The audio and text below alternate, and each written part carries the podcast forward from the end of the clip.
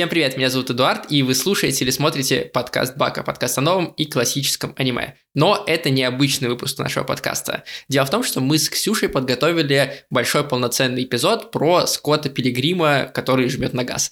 А, мы обсудили, аниме это или не аниме, мы обсудили, каким получился этот мультфильм, а, мы обсудили, насколько он перерабатывает оригинальный комикс и оригинальный фильм. И к этому выпуску мы записали интервью с Ваней Чернявским, с переводчиком комикса «Скотт Пилигрим» на русский язык. И собственно, это интервью вы сейчас можете посмотреть или послушать абсолютно бесплатно э, на всех наших платформах. А если вы хотите узнать, что мы с Ксюшей думаем, и э, послушать наше обсуждение, то вы можете подписаться на нас на Бусте, на Патреоне, в Телеграм специальном закрытом канале или в ВК-донатах, и там э, параллельно с этим эпизодом, с этим интервью, выйдет полноценный выпуск подкаста Бака про Скотта Пилигрима. Вот такую вот хитрую схему мы э, организовали, но и наше интервью с Ваней получилось тоже очень интересным. Мы с ним обсудили, как вообще издавался комикс «Скотт Пилигрим» в России, поговорили о том, как воспринимается аниме тем, кто является фанатом оригинального произведения, и вообще стоит ли смотреть э, аниме «Скотт Пилигрим против против всех, хочется сказать, как в фильме, но нет, э, Скотт Пилигрим жмет на газ сегодня. Так что приятного просмотра.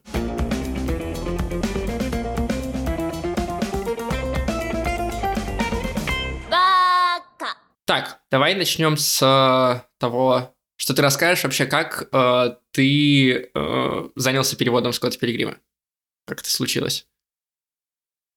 А, мне кажется, тут надо немножечко дать э, еще такого контекста, объяснить, э, как появлялся сам Скотт Пилигрим, потому что он изначально издавался в Америке э, в черно-белом формате mm-hmm. и был издан практически как манга, то есть он был форматом почти как танкобон, тоже на такой дешевой бумаге в мягкой обложке, стилизован под мангу, можно сказать.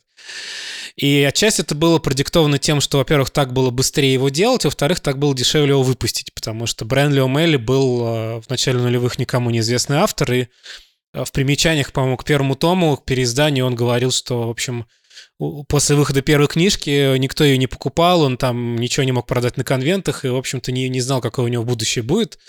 То есть это все было совершенно другом уровне, и, ну, в Индии сегменте американской индустрии всегда проще стартовать в черно-белом формате, хотя большинство американского мейнстрима, конечно, цветное. А, есть еще один пример, э, когда подобным образом решили удешевить и ускорить производство, это «Ходячие мертвецы», которые mm-hmm. тоже были изначально черно-белый комикс. Вот, и в этом виде он издавался на русском языке первый раз издательством Молма Media Group, по-моему, в начале десятых годов. Э, кажется, он вышел целиком тогда, вот в этих mm-hmm. вот мягких обложках. И у этого издания был легендарный перевод, э, потому что переводчики решили, что раз в комиксе так много говорящих имен, так много каких-то каламбуров и так много отсылок какой-то поп-культуре, совершенно неизвестной для э, российского читателя, потому что там очень много завязано на инди-музыке канадской, американской, нулевых, э, на какой-то классической американской и канадской рок-музыке, которую молодые люди могли слушать. А, они, например, там э, какая-то глава могла быть названа цитатой из песни, а они переделывали там, например, э, «Любовь как случайная смерть» из, э, из песни Земфира, цитату, адаптировали таким образом. И они эм, перевели некоторые имена, то есть Рамона Флауэрс была Рамона Цветикс, а Найвс Чау была Ножики Чау.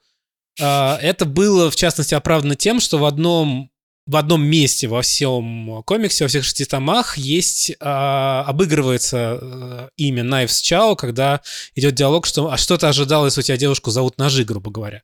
Такой злодей злей, да, того, того времени? Да, да, да, злодей злей, и это вызвало резко негативную реакцию, при том, что у меня очень смутные воспоминания об этом переводе. Я его листал, читал, по-моему, какие-то первые тома. Мне показалось, что в целом по языку там как будто бы было все нормально, но вот все внимание ушло на имена. Собственно, ровно как и с периодом Марии Спивак, где никто не обсуждает литературные достоинства и язык, а только имена. И позднее, когда Скотт Пилигрим стал популярным комиксом, уже когда вышел фильм, э, Они Пресс, издательство, выпустило его цветное переиздание в твердом переплете на более плотной такой бумаге. А, и с расширенной секцией доп. материалов. Там, по-моему, вообще не было доп. материалов в оригинальном. Мгм. А, оказалось, что в цвете он а, воспринимается очень хорошо. И забавно, я помню, что когда он начинал выходить, я не понимал, зачем его раскрашивать и что такое. Сейчас я уже не воспринимаю, наоборот, черно-белое издание.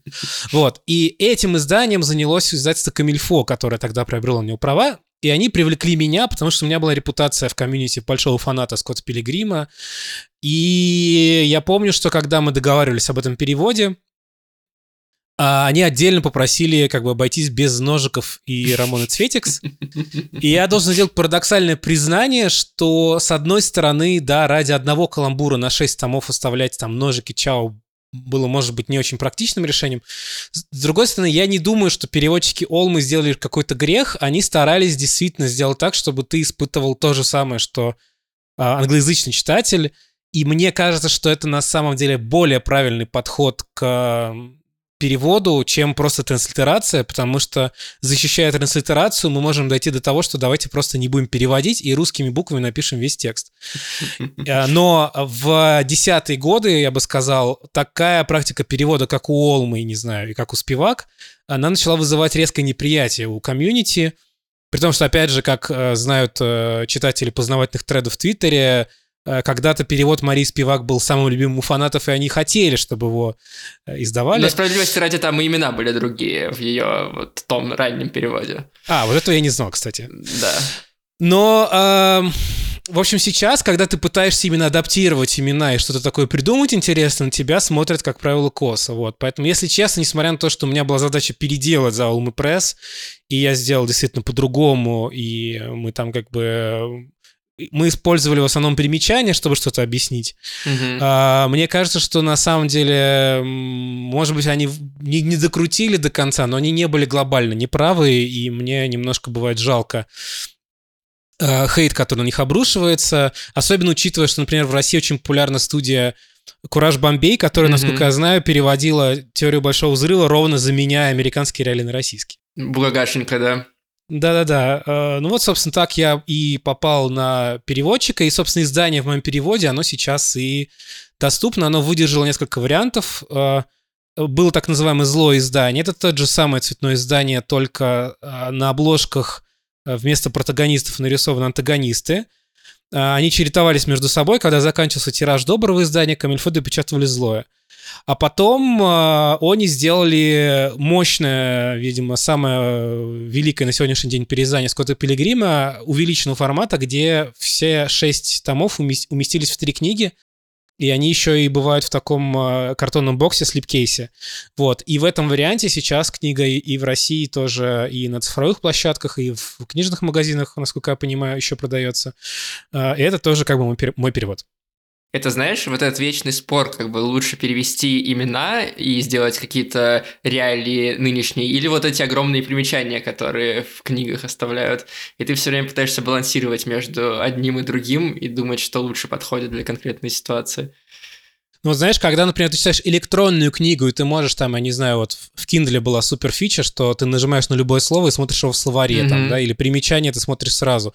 Это один экспириенс. Когда у тебя примечание в конце главы или конце книги, ты все время листаешь туда-сюда обратно, это тоже неправильно. А когда примечания точно внизу сносками и занимают полстраницы, это тоже, в общем, я не знаю, как здесь, честно говоря, поступать. Ну, Вот, особенно, когда но- это комикс, ты же не можешь Да, да, комикс да. сужать наверх как-то, да. Да, ну, в комиксах, мне кажется, вообще примечания тяжело влезать, они портят как-то замысел автора, когда ты их... Многие так издатели российские делают, в манге особенно, насколько я знаю, оставляют какие-то примечания.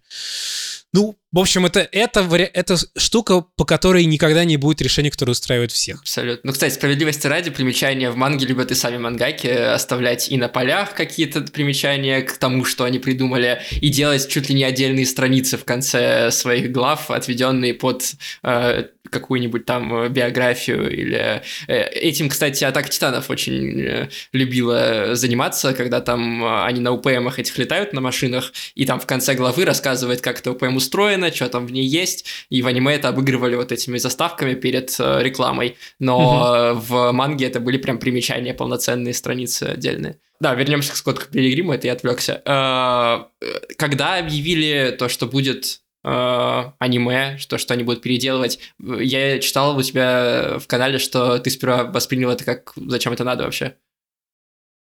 Да, потому что, то есть изначально они анонсировали, что это будет более точная адаптация комикса, mm-hmm. то есть отличие комикса и фильма в том, что э, в комиксе больше пространства, как бы в фильме, я бы сказал, очень точно адаптирована где-то первая половина, может быть, или первая треть истории, а дальше она рассказана довольно сжато, и известный факт, что шестой том комикса и окончание работы над фильмом э, делались примерно одновременно, угу. поэтому и там финал немного отличается, и есть даже э, момент, что фильм повлиял на комикс, потому что О'Мелли видел э, концепт-арты логова Гидеона, и, по-моему, он использовал их в комиксе в итоге mm-hmm. из фильма.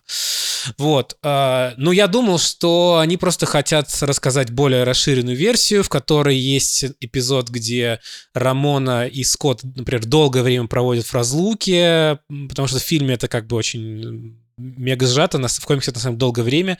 Есть персонажи, которые вообще не появлялись в фильме. Например, отец Найвс, который там мрачный самурай, а, охотится за Скоттом, и с ним такие гэговые экшн-сцены. Вот, и, ну, мне к этому моменту уже хватало оригинального комикса, то есть я думаю, что мне нравится адаптация от Райда очень сильно, и если я захочу более полную историю, я перечитаю комикс еще раз. Поэтому mm-hmm. я не вполне понимал, зачем это нужно, что это за какая-то доение фанатов. Конечно, здорово, что они умудрились собрать всех актеров э, из оригинального фильма для озвучки, но я не понимал, как бы, зачем это нужно делать. Угу. И каково было твое удивление, когда ты посмотрел э, то, что получилось, первую серию, концовку первой серии?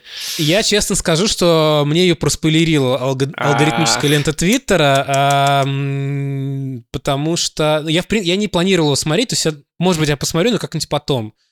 И я увидел какие-то робкие замечания о том, что смотрите, как они интересно сделали, все не так, а как написал Валерий Корнеев, правильный перевод названия был бы «Скотт Пилигрим отчаливает». Угу. Потом я видел какие-то фрагменты, какие-то скриншоты, сначала не очень понимал. Когда я понял, что, в общем, там э, это ответвление такое сюжетное, мне стало интересно э, попробовать, и я начал смотреть, думая, что это будет реальная история о том, как Рамона сама справляется со своим прошлым, и э, как бы чинит себе голову без костылей, можно сказать. Но в итоге оказалось даже не совсем это. Э, поэтому я еще слышал очень много аналогий с другим проектом Netflix. Они перезапускали популярный детский мультсериал «Химен», mm-hmm. по-моему, под руководством Кевина Смита, и там точно такой же фокус, что чуть ли не в первой серии этот Химен погибает, и главным героем сериала оказывается его подруга. Mm-hmm. А, ну или там он тоже не погибает, возвращается. Это вызвало огромное негодование у бородатых мужиков за 40, э, э, которые, значит, почему-то до сих пор помнят оригинальный мультфильм. Ну я как-то по этим вещам сложил, что там происходит.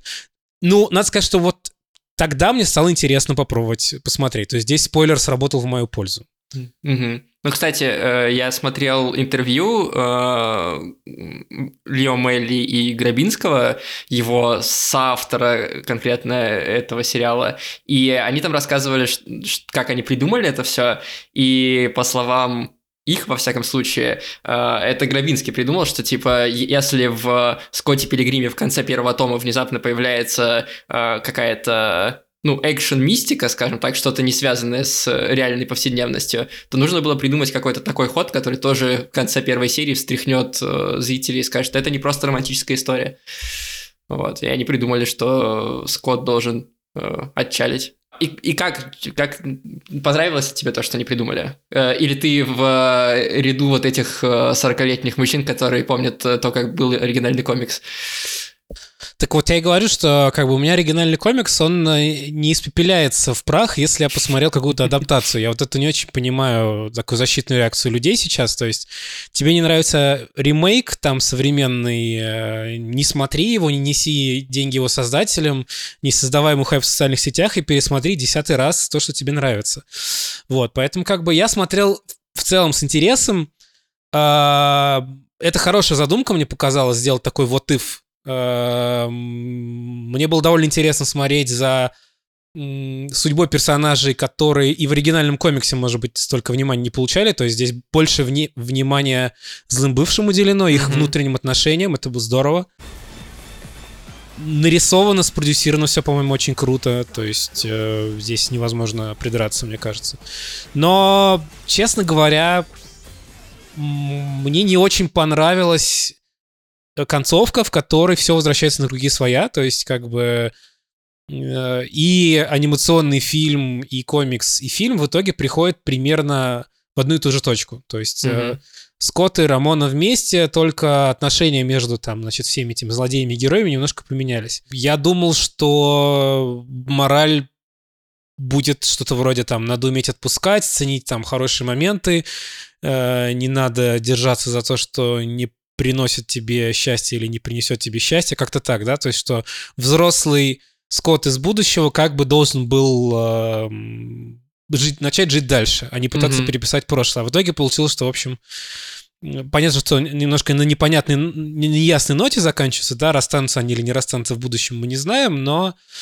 Эм... Как будто его, э, то, что он переместился назад в прошлое, как будто это действительно каким-то образом помогло ему в будущем, ну, как бы не тем способом, которым он хотел, не то, что он там всех победил и э, не дал им отношения, их отношениям случиться, но как будто бы это помогло там Скотту и Рамоне понять что-то и э, по-другому себя вести в будущем. Как будто бы правильно было то, что он начал перемещаться во времени.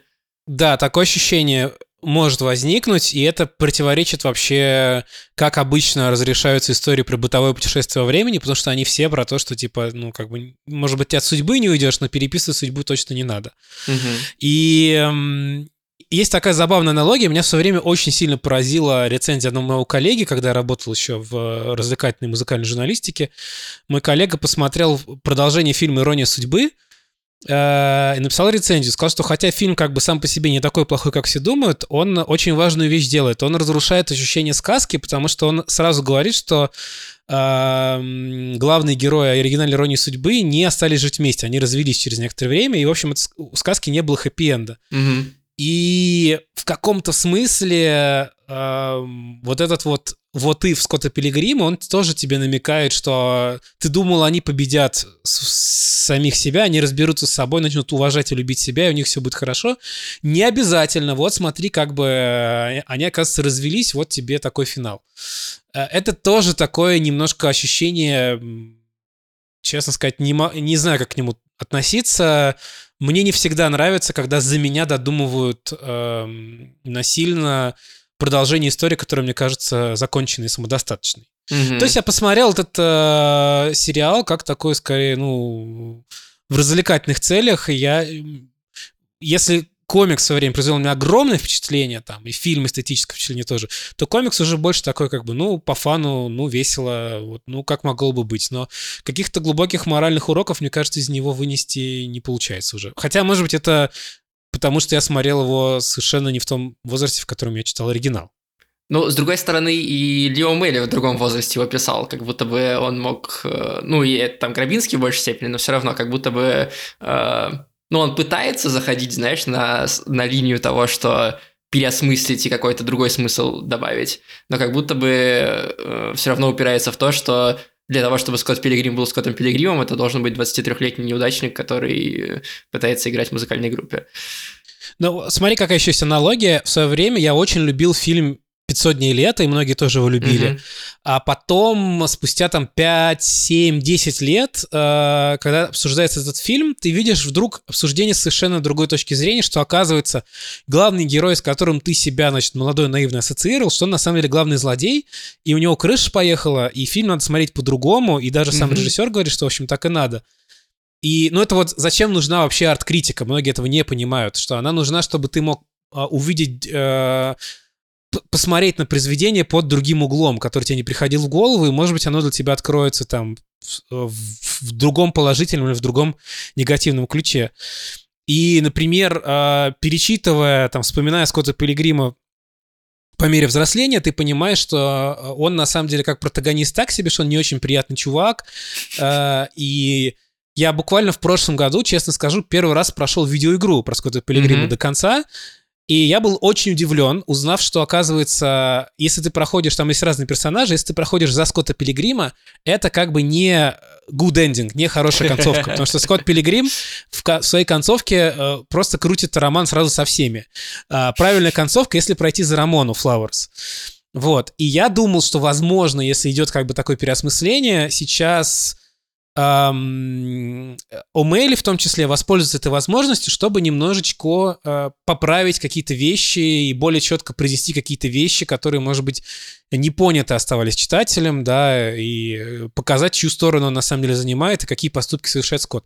Как, например, э, поступают э, как мне кажется, могут поступить с мультсериалом «Неуязвимый», да, который экранизирует тоже комикс, вышедший, кстати, примерно в то же время, и в котором есть очень спорные морально-этические моменты, и, и как будто бы у Роберта Киркмана, создателя комикса, есть шанс это все переиграть. Mm-hmm. Вот. Но я не особо это увидел в сериале. У меня есть моя фанатская теория, что, возможно, здесь есть еще личная жизнь вплетена Брайана Ли О'Мейли. Mm-hmm. О'Мейли был 10 лет женат на комиксистке Хоуп Ларсон э, до 2014 года. А потом они развелись, они при этом были такой как бы парой, ну, прям вот ну, в Инстаграме было любо-дорого на них посмотреть, э, такой прям идиллия семейная, гиковская. И мне почему-то кажется, что э, это, это расставание с человеком, с которым ты прожил 10 лет, и который разделял совершенно точно свои ценности, твои ценности, и почему-то вы разошлись, мне кажется, что оно находит отражение в сериале, и вот этот постаревший Скотт из будущего, я думаю, что это О'Мелли вспоминает себя примерно десятилетней давности, честно говоря. Ну вот я в последнее время много думаю о том, как влияет личность автора на его произведения, даже самые развлекательные, и мне кажется, что здесь есть какая-то параллель.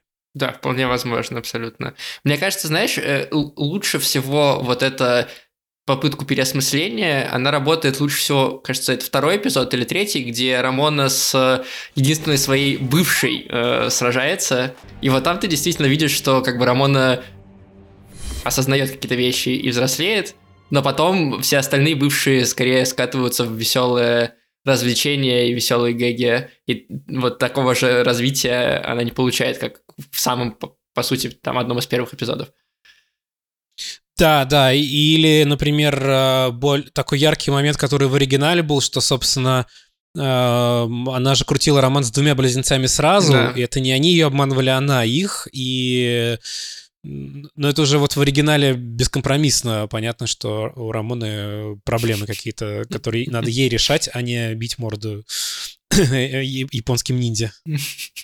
Ну да, здесь э, братья вообще э, такие приятные чуваки, которые помогают Скотту машину времени э, составить, да. Как тебе смотреть на Скотта Пилигрима в анимационном таком аниме-формате. Учитывая, что мы говорили, о Мэлле рисовал изначально черно-белое, похоже на мангу, он еще, судя по его интервью, вдохновлялся там работами Ивен Манки Эндрю Манга Такикумы. Э, вот. И, и сейчас у него спустя столько лет, спустя сколько, 20 лет почти, э, выходит аниме-адаптация его и почти манги. Э, как для тебя это воспринимается? Но мне показалось, что они как довольно точно воспроизвели его манеру рисования. И мне кажется, что она... Ну, все-таки это не совсем манга, не совсем аниме визуально, да? То есть это как, mm-hmm. скорее как если бы какой-то был э, мангака со своим ярким стилем, который отходит в сторонку от каких-то конвенций современности и рисует немножко по-другому. Ты с одного раза узнаешь, э, кто нарисовал этого персонажа. Мне кажется, что сделано с большим уважением к визуальному ряду первоисточника, но я точно не готов участвовать в этих дебатах про то, аниме это или аниме и так далее. Вот, мне это не, не очень, честно говоря, волнует. Э, если кажется, что это не аниме, ну хорошо, это адаптация вот конкретно комиксов в таком стиле, который под влиянием восточной культуры сделан, но чуть-чуть не похож на какую-то стереотипную мангу, но при этом Скотт Пилигрим настолько влиятельный комикс, у которого столько подражателей э, во всем мире, мне кажется, и в России особенно, по-моему, он очень сильно э, повлиял на начинающих комиксистов в свое время, что э, как будто бы своя визуальная школа уже благодаря ему появилась, э, иногда кажется. Ну да, и интересно, учитывая, что сейчас там Терлецкий публикуется в Японии, а, может быть, нас будет ждать какая-нибудь аниме-адаптация российского комикса. Было бы довольно забавно, мне кажется. Да, вспомним первый отряд. Все, тогда спасибо тебе большое, Вань, за то, что ты согласился поболтать и э, рассказал нам немного про Скотта побольше, чем то, что мы с Ксюшей обсудили. Спасибо вам.